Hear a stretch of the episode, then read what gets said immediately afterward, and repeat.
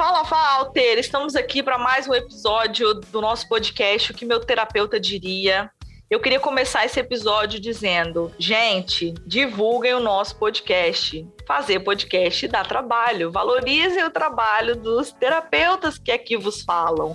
Por favor. Walter, na rotina do dia a dia, assim, a gente sabe o quanto é difícil a gente parar para poder escutar uma coisa nova, aprender um conhecimento novo. A gente conversava sobre isso é, nos nossos bastidores aqui, mas o quanto o nosso podcast ele vem para facilitar mesmo a sua vida, para que você consiga ouvir aí, talvez no banho, talvez no carro, a caminho do, do seu trabalho, a caminho da academia, enfim, de algum lugar, porque eles são, via de regra, podcasts mais curtos, assim.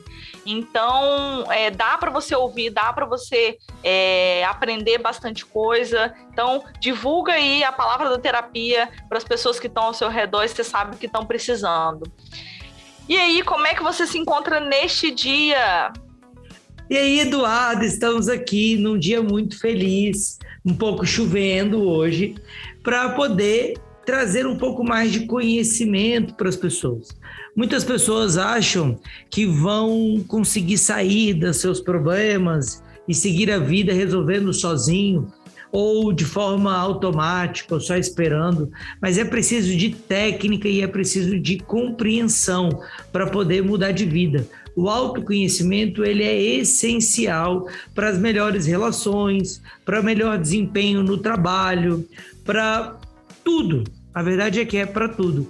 E a gente está aqui proporcionando para você, nossos ouvintes, é, mais conhecimento e mais é, fórmulas para poder resolver os seus conflitos no dia a dia. A Eduarda dizia sobre divulgar o podcast. Eu quero dizer para você que se você acompanha as nossas redes sociais, se você ouve os podcasts, você vai gastar menos dinheiro no tratamento, porque o seu tratamento vai ser mais rápido, ele é mais eficaz quando você tem mais acesso à informação. E aí, sobre o que, nós vamos falar hoje, Eduardo? A gente vai falar sobre um tema muito importante que eu sou capaz de dizer que a maior parte das pessoas passa por ele, mas ou passa despercebido, ou não gosta muito de falar sobre, ou até fala de maneira aberta, mas acha que é que é normal, que tá tudo bem sentir, né? Então, Walter, fala aí a frase tema do nosso podcast de hoje. Não foi sua culpa.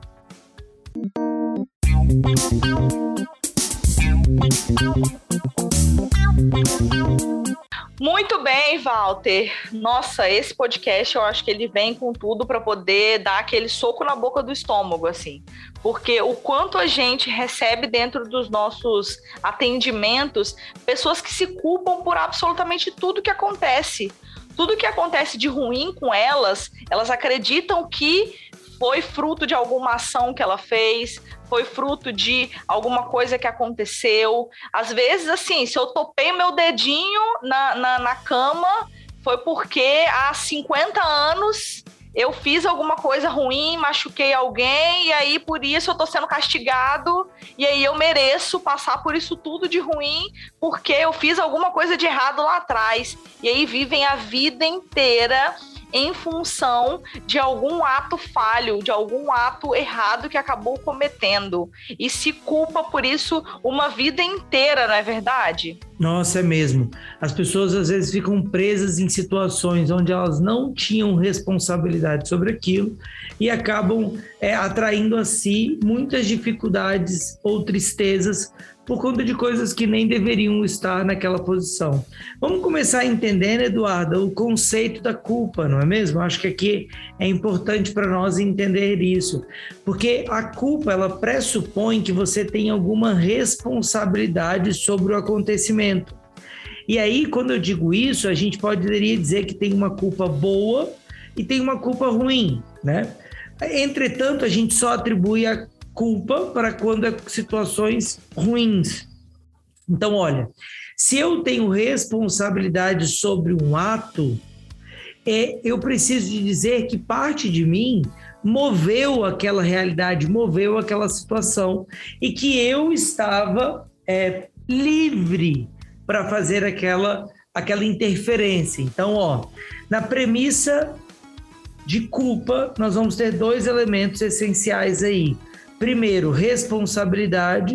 Segundo, livre-arbítrio.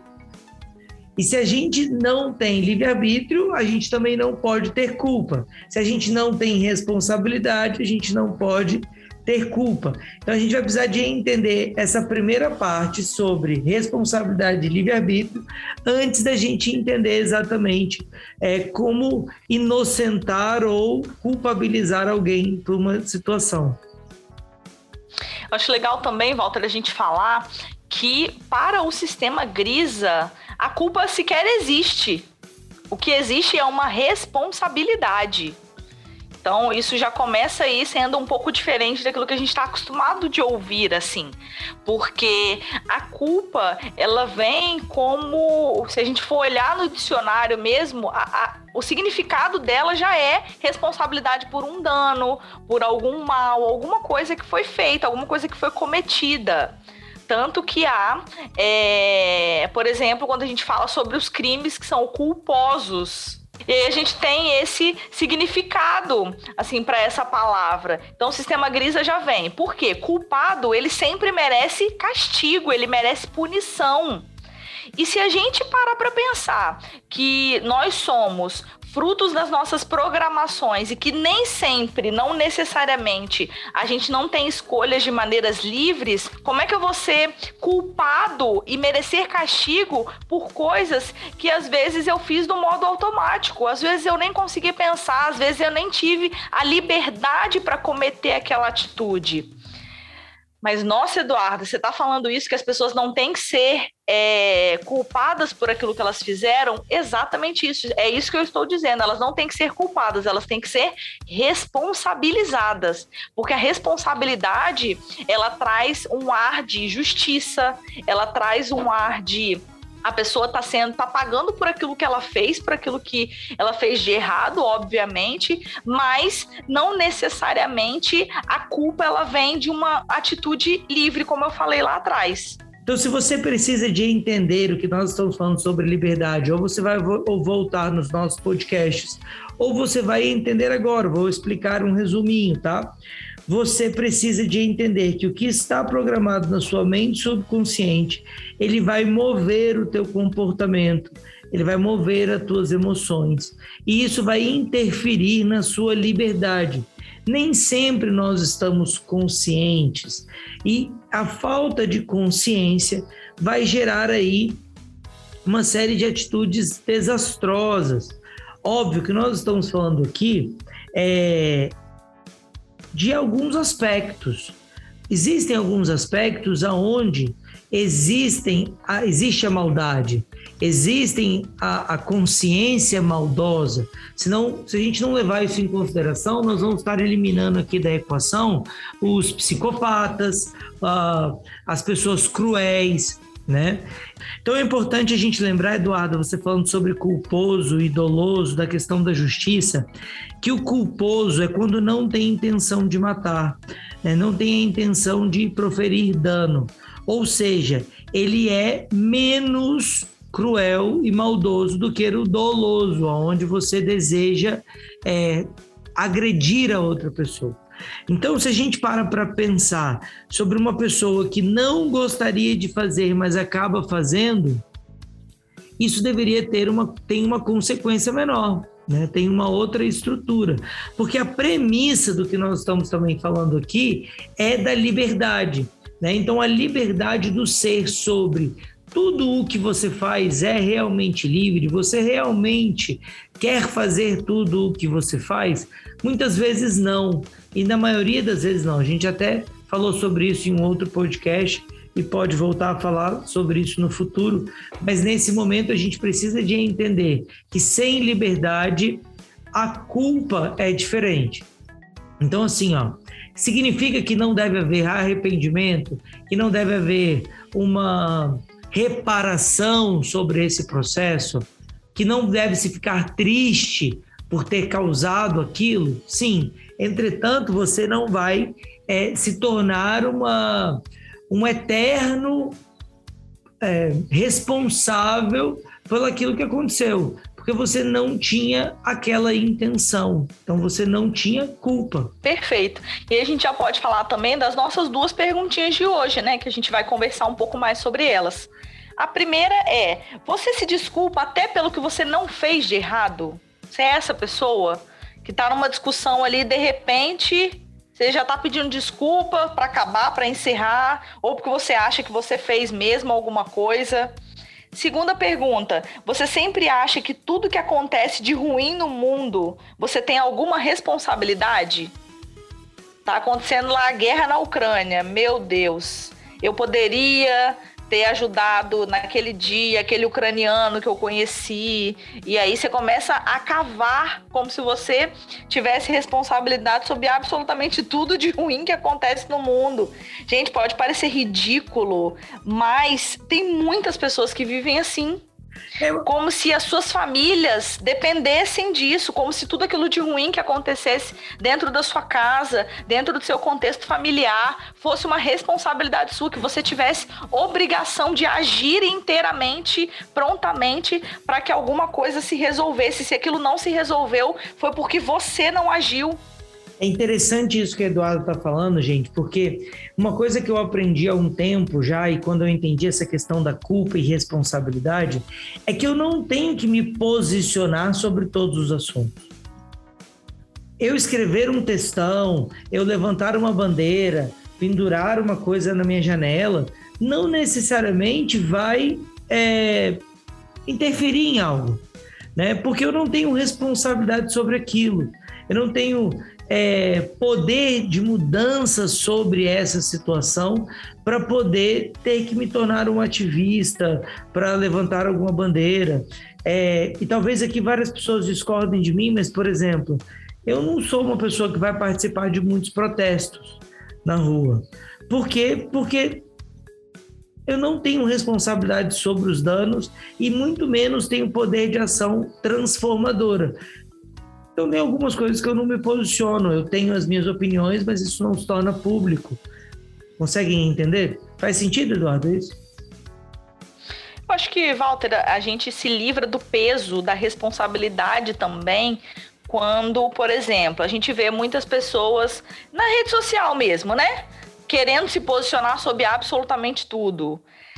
Só que é, eu entendo, Walter, que a nossa posição quando a gente é, é, levanta algum, algum tipo de bandeiras e tudo mais, a gente se coloca como parte daquilo. E, por exemplo, se alguém lança uma música que eu não gosto, eu simplesmente não vou ouvir. Eu não tenho que sair por aí dizendo que a música é horrível e que não presta e que não sei o quê. Cara, nem tudo do mundo é sobre você.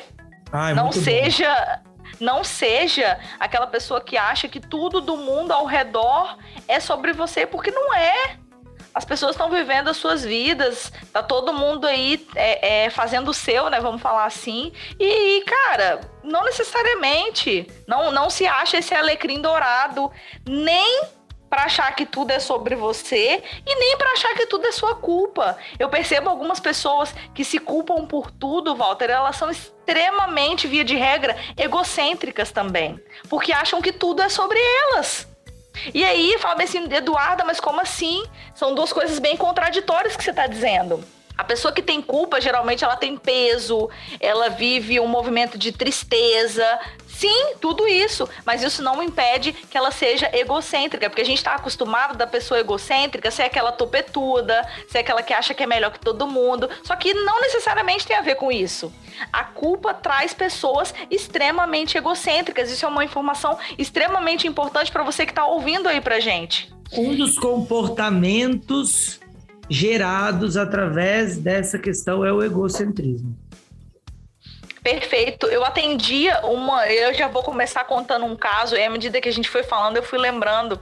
Eu atendia um, um caso, Walter, de uma mulher que ela chegou para mim em, em, em depressão e aí a gente começou a trabalhar isso e ela não conseguia sair desse movimento depressivo, estava fazendo tratamento, estava tomando remédio, estava fazendo acompanhamento com psiquiatra. E aí a gente começou a, a, a trabalhar na história dela e tudo mais. E sabe aonde que a gente se deparou? foi justamente no sentimento de culpa. Ela se culpava por absolutamente tudo. Ela se culpava porque o trabalho dela não ia bem, porque as pessoas ao redor dela é, meio que menosprezavam ela, diminuíam ela. Ficou nesse movimento até que a gente começou a compreender. Olha só que, que coisa doida, né? A gente já falou só um pouquinho sobre depressão aqui também. E depressão é ameaça à sobrevivência, né? A gente já falou sobre isso. Se você tá chegando agora e não ouviu, vai caçar lá dentro do nosso, dos nossos episódios um episódio só sobre depressão, que você vai conseguir aprofundar melhor sobre isso aí, isso que eu falei aqui agora.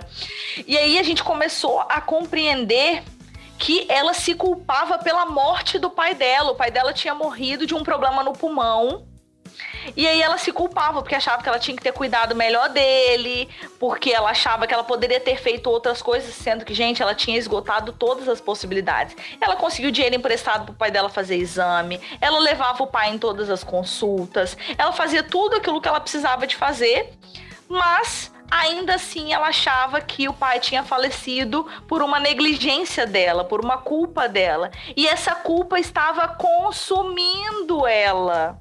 E aí, como que essa culpa gerava ameaça à sobrevivência para ela? Ela não poderia viver sabendo que o pai tinha morrido por uma responsabilidade dela. Olha só que doideira.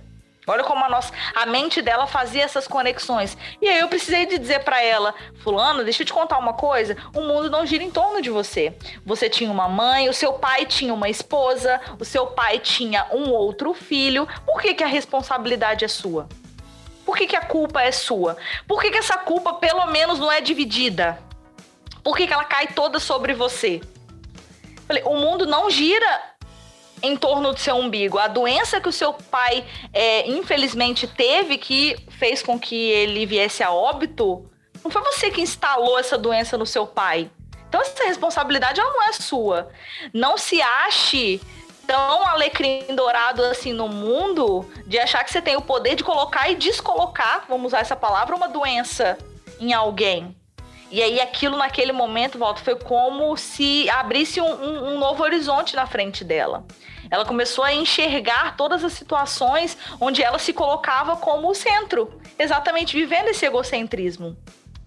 Muito bom, muito bom. É um comportamento muito comum, né? E a gente vai tendo que quebrar. E a pessoa, quando ouve que ela está sendo egocêntrica, ela fica, ah, como assim? Eu não estou sendo, porque eu estou pensando no outro primeiro que eu, e na verdade não é isso, né? É porque ela está fazendo o mundo girar sobre a referência dela mesma. É muito comum casos de culpa em abuso sexual, em morte, em várias situações. Aqui eu poderia contar é, diversas e diversas. Tem uma aqui que está na minha cabeça que talvez eu conte daqui a pouco, mas eu quero contar uma bem simples agora, de uma pessoa que eu atendi ontem. Olha que interessante. Ela era uma pessoa que tem vários diagnósticos é, psíquicos, né? E se sentia incapaz de conseguir um emprego.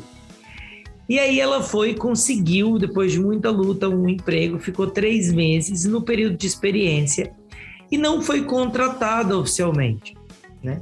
E aí ela, com muitas lágrimas e emocionada, e dizendo para mim: por que, que eu não dei conta?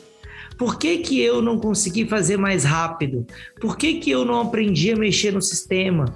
Por que, que eu é, não sabia vender melhor? Então, muitos processos de culpa, porque ela queria habilidades que nunca foram treinadas nela, né? E aí eu dizia para ela: olha, deixa eu te explicar uma coisa.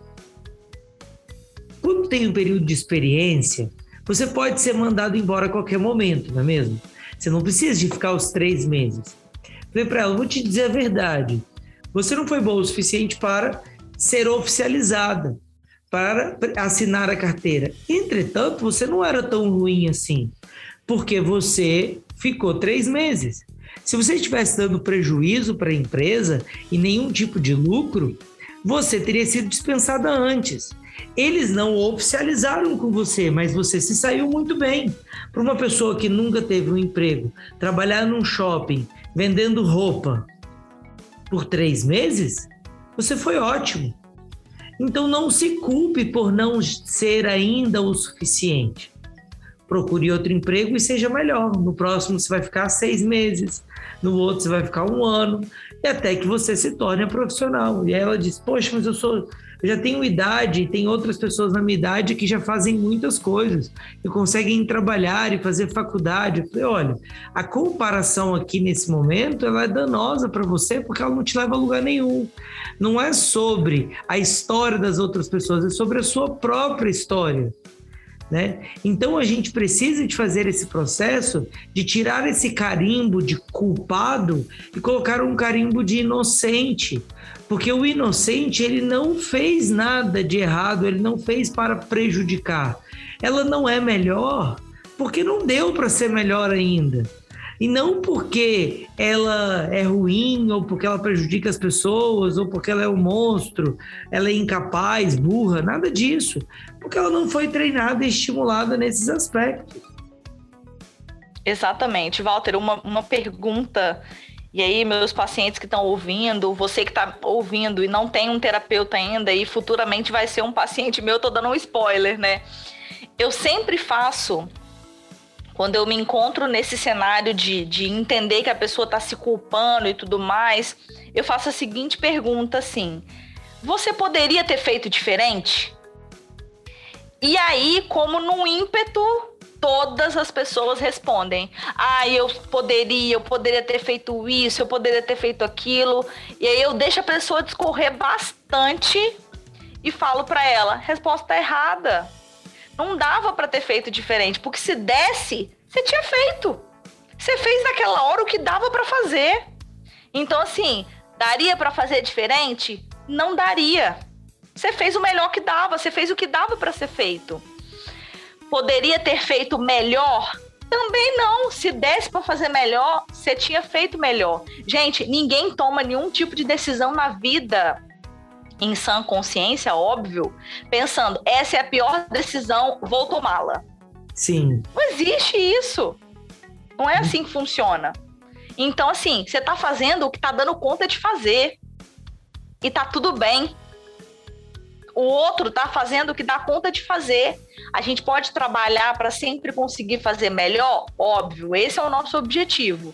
Mas cada um tá dando, tá fazendo o que dá conta. Esse sentimento de culpa, ele também precisa de ser entendido de uma forma aonde ele é um mecanismo natural dentro de nós que vai permitir a nós dois movimentos. Um, arrependimento. E o arrependimento seria essa mudança comportamental. Vou me preparar melhor, vou pensar melhor, vou fazer algo diferente.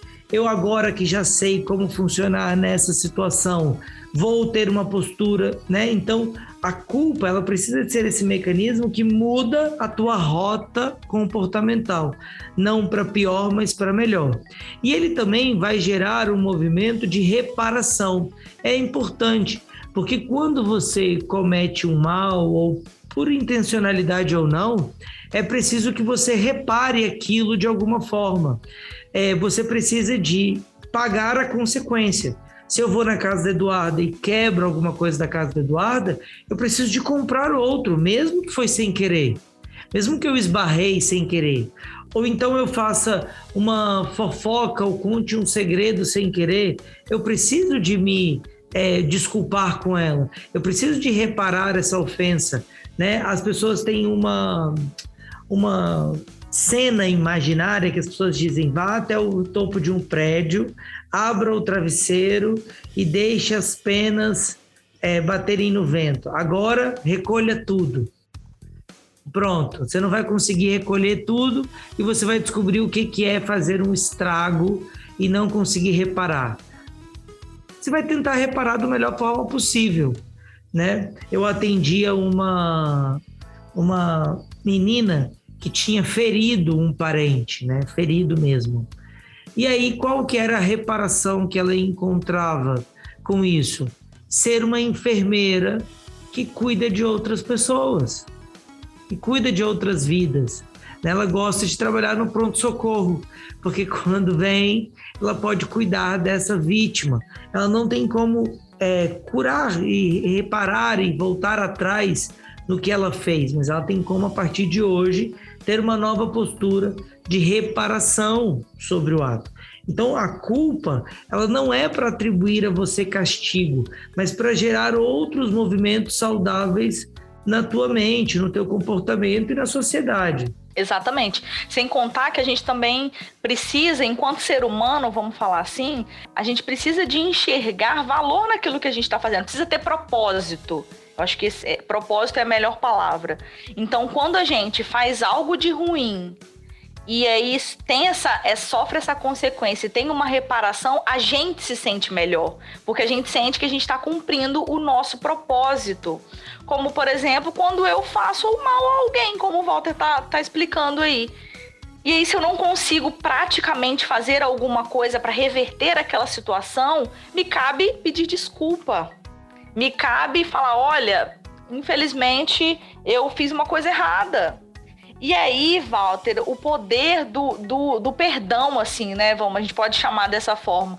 O poder que o perdão tem de reconstruir, de restituir aquilo, o poder de da gente dizer a verdade, assumir a responsabilidade daquele erro e também dizer, olha, eu, eu não fiz não fiz por mal, ou então até fiz por mal, mas eu me arrependi a possibilidade de recalcular rota, gente. O ser humano ele tem essa capacidade de recalcular a rota o tempo inteiro. Só que muitos, por orgulho, por medo, por, enfim, por N, por N motivos, não conseguem recalcular a rota e ficam é, como se com uma, uma grande bigorna no pé, vamos chamar assim, né? Um grande peso, e aí não consegue sair do lugar.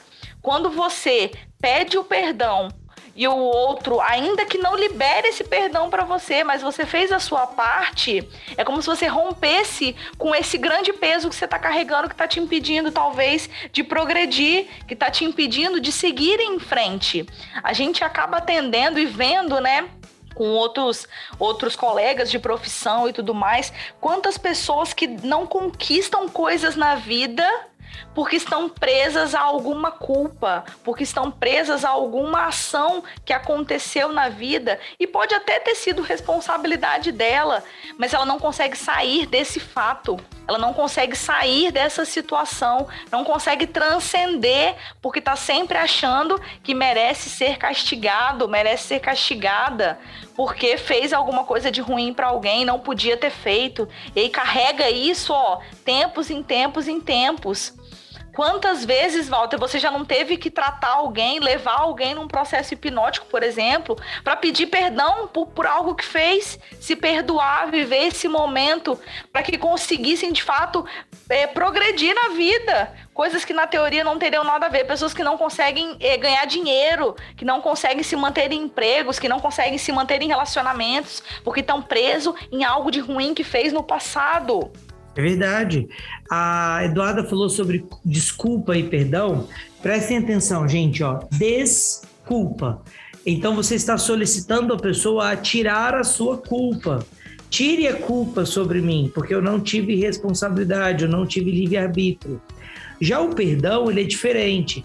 Ele é quando, mesmo eu tendo culpa, eu tendo responsabilidade sobre o fato, imploro por misericórdia e falo, cara, você tem razão, tá tudo errado, eu vacilei, mas me perdoa. Ultrapasse tudo isso, transcenda a minha transgressão em prol de uma, uma, uma, um amor, uma benfeitoria, né? Então você perdoa. Agora, desculpa é foi sem querer. Desculpa, foi sem querer. Então eu tire de mim a responsabilidade sobre isso. É, é, Eduarda, a gente fala assim de coisas grandes, mas, por exemplo, esses dias eu tinha marcado um encontro com uma, com uma amiga para ir visitar ela e não fui. Eu deliberadamente não fui, porque não estava afim. E não avisei para ela que não ia. Então, a Lila precisa de me perdoar, porque eu cometi algo mal. Ela ficou me esperando. É óbvio que eu acho que ela também gostou que eu não fui. Mas aí a questão não é essa, eu fiz algo errado, né?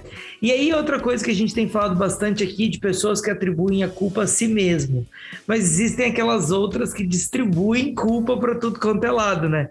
A culpa é minha, é aquela máxima, a culpa é minha e eu boto em quem eu quiser. Eu estava conversando com uma pessoa da, é, da igreja, uma das pessoas que eu formo, e ela dizia assim: Walter, desde que você fez tal fala comigo, eu não tenho conseguido dar passos, não estou conseguindo evoluir, porque tá muito difícil, eu não estou, não gostei do jeito que você falou comigo. E daí eu disse para ela assim: ó, então, peraí um pouquinho, deixa eu ver se eu entendi. Você está dizendo para mim que desde a, daquele mês há meses você não consegue avançar porque eu te feri. Aí ela falou, foi. Aí eu falei, então você está dizendo que a culpa é minha porque você não evolui. Aí ela falou, não foi isso que eu disse. não, aí foi não, imagina. Falei, acho que foi, não é mesmo? E aí eu disse, então me diz uma coisa, antes de eu falar isso, você já estava evoluindo? Aí ela falou, não, eu já tô parada. Pipi, Eu já tô parada há muito tempo.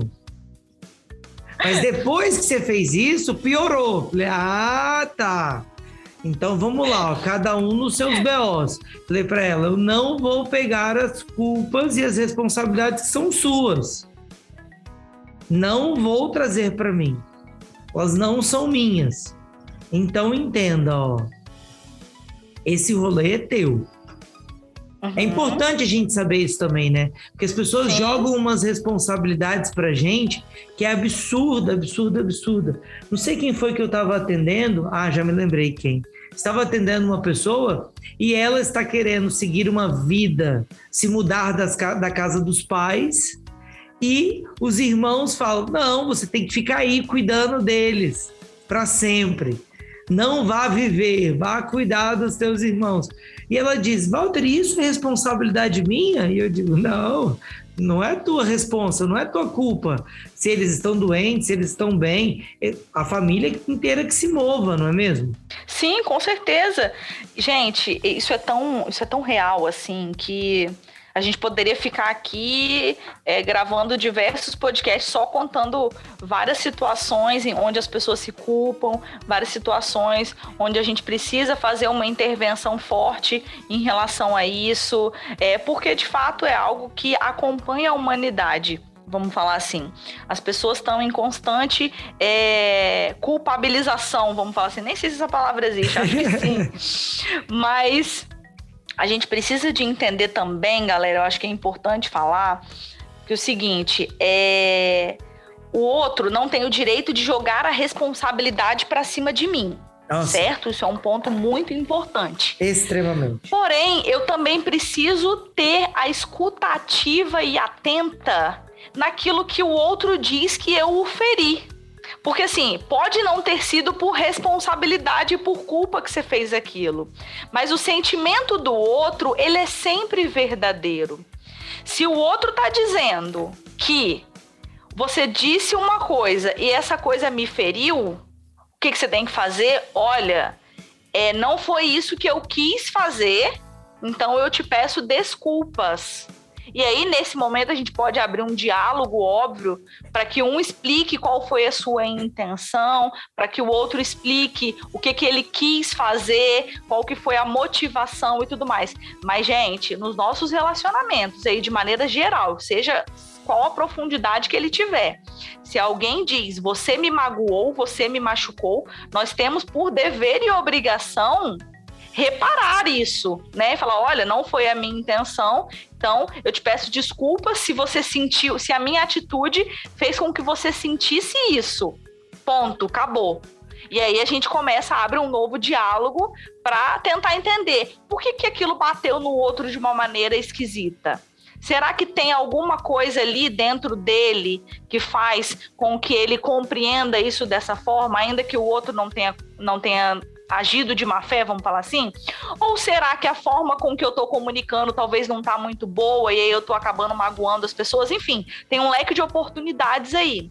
Mas o sentimento do outro, ele é sempre verdadeiro. Isso que a Eduarda está falando é extremamente importante, é a base das relações. Entretanto, nesse caso que eu contei só um fragmento, não era um lugar onde havia necessidade de pedir desculpa. Porque por mais que ela tenha se ferido, a coisa foi feita de forma adequada. só que ela estava transferindo, ela estava fazendo outras movimentações. Era como se, por exemplo, eu fosse na igreja e um padre me ensinasse uma questão bíblica e eu saísse de lá bravo com o padre porque ele ensinou o que está escrito na Bíblia. Só que eu fui na igreja para poder ouvir aquilo. Só que não gostei do que ele disse. Então, o que Eduardo está dizendo é importante. Entretanto, a gente também precisa de saber pelo que a gente pede desculpa. Porque se não existe culpa naquele momento, eu também não tenho que pedir desculpa. Não estou dizendo aqui de um movimento orgulhoso, estou dizendo aqui de um movimento sensato, de você sabe o que fez, você fez correto e você não pede desculpa por qualquer coisa, como é uma das nossas perguntas chaves do podcast de hoje. Você sai pedindo desculpa até pelo que você não fez? Eu não, já fui assim, muito. Hoje em dia não. Então, a partir do momento que vamos votar assim, a Eduarda liga para mim e pergunta para mim uma coisa, ela pede a minha opinião e eu digo para ela uma verdade e ela diz que se sentiu ferida pela verdade que eu disse para ela, porque a verdade que ela solicitou, eu não tenho que pedir desculpa. É ela que precisa de elaborar dentro dela aquilo que está difícil de encarar. Pelo menos eu vejo assim. Você vê diferente disso, Eduardo? Não, não, Walter. Eu acho que a gente precisa sempre tomar cuidado, óbvio é, com isso e se observar. Tá? Eu acho que essa é a, o autoconhecimento é a chave para absolutamente tudo, até porque cada caso sempre é um caso. Para que é a gente não seja aquele, obviamente, aquele orgulhoso que não pede desculpa por nada e acha que tudo que faz é sempre sensato óbvio, e nem ser aquela pessoa que aconteceu qualquer coisinha, eu já tô me desculpando porque porque o outro é soberano e aí eu não me coloco em primeiro lugar. Tem sempre essa linha que ela é muito tênue. Então, assim, observe porque esses comportamentos via de regra são padronizados. Então, perceba se você não tá sendo orgulhoso e não querendo pedir desculpa por absolutamente nada, ou se você tá sendo aquela pessoa que pede desculpa por absolutamente tudo. Em todo lugar que você se encontra, sempre tem um pedido de desculpa. Então também precisa de tomar cuidado para isso. Então, uma coisa que eu gosto muito de falar quando alguém pede desculpa e, e, eu não vejo necessidade desse pedido de desculpa, né? Às vezes alguém fez ou faz alguma coisa, mas eu não me senti magoada, ou enfim, aquilo não bateu em mim daquele jeito. Eu sempre respondo: não te desculpo porque não há culpa. E aí as Olha, pessoas geralmente ficam um pouco desconcertadas, né? Porque elas não estão acostumadas com isso. Então, a gente precisa também de liberar as pessoas dessas culpas que elas estão carregando aí. Então, quando eu falo nesse movimento de não é porque eu não quero desculpar, é porque de maneira nenhuma eu culpei aquela pessoa. Eu senti isso. Então, é importante também a gente se observar nesses movimentos. Quero aqui reforçar o que Eduardo está falando, que é importante liberar o outro. E se você sentiu que o outro é culpado, responder a um pedido de desculpa com desculpado é muito bom, né? Fulano vai dizer para você, me desculpa, e você vai dizer, tá desculpado. Eu atendi a uma pessoa que é, ele estava bravo porque a sogra nunca pedia desculpa pelo que fazia. E aí um dia eu perguntei para ele, mas sempre foi assim? Ela falou, ele falou, não. No início ela pedia desculpa, mas eu dizia para ela que não precisava. Aí eu falei, ah, muito bem. Porque a pessoa responde assim, né, Eduardo? Ah, você me desculpa? Não, não, não precisa de pedir desculpa. Aí um dia ela para de pedir desculpa e você fica magoado porque ela já não assume a parcialidade das questões que ela é, comete. Então, desculpe as pessoas ou então perdoe as pessoas. Não seja como minha mãe, que não sabe pedir desculpas e isso gera vários problemas. Exatamente. Então, galera, a gente vai ficando por aqui, muitas reflexões, muitas coisas que a gente já conversou. Se você entende que você se encaixa em algum desses dois extremos, né? Ou não pede desculpa nunca, ou pede desculpa por absolutamente tudo, Fica ligado, provavelmente na sua história aí tem algum pontinho que precisa de ser ajustado, que precisa de ser compreendido, que precisa de fato trazer uma nova ótica, uma nova luz sobre isso, porque nenhum dos extremos são bons. Caso você precise de ajuda para fazer essa compreensão, a gente está à disposição. O meu Instagram é pinheiro_eduarda. E o meu arroba é waltermrmoura. E a gente está aqui disponível para te ajudar a perceber essas coisas. Entenda, ó, não dá para elaborar algumas coisas sozinho, você precisa de um parâmetro. E a terapia é um ótimo parâmetro para entender qual a porcentagem de responsabilidade que você tem sobre o fato. Né? Então, eu não tenho 100%, então o meu peso é menor e eu consigo é, seguir a minha vida sendo feliz. Então, use o recurso, a ferramenta terapêutica para poder ser mais leve, mais feliz e encontrar aí os caminhos, os próximos passos que você precisa dar. Isso aí, exatamente. Então a gente vai ficando por aqui. Tchau, tchau e até a próxima. Tchau, tchau, galera.